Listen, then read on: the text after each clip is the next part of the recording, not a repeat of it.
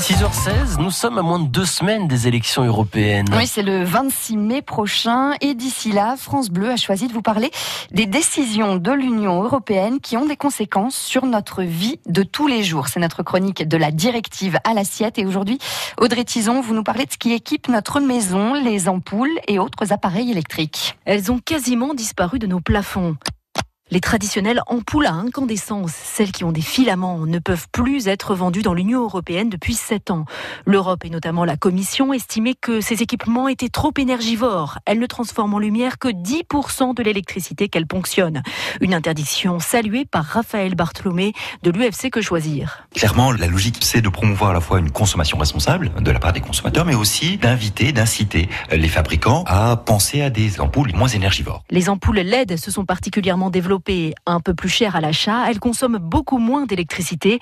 À l'échelle de l'Europe, on économise l'équivalent de la consommation de la Roumanie. Des économies, l'Europe en provoque aussi avec les étiquettes énergie sur l'ensemble des appareils électriques. C'est une démarche qui a vraiment pour objectif de permettre aux consommateurs de connaître au premier coup d'œil la consommation énergétique d'un appareil du quotidien, les lave-linges, les frigos, les télévisions et euh, récemment par exemple les pneus. Des étiquettes qui vont du rouge au vert, de la lettre D à la lettre A, voire A+++. Ces lettres vont d'ailleurs être remises à plat pour que l'échelle des notes aille de G jusqu'à A. De quoi inciter les constructeurs à améliorer encore leurs produits pour les rendre plus attractifs à nos yeux de consommateurs. Et vous retrouvez cette chronique en vidéo sur francebleu.fr. Demain, on parlera du permis européen et des amendes liées aux infractions routières. Il n'y a plus de frontières en la matière avec l'Europe.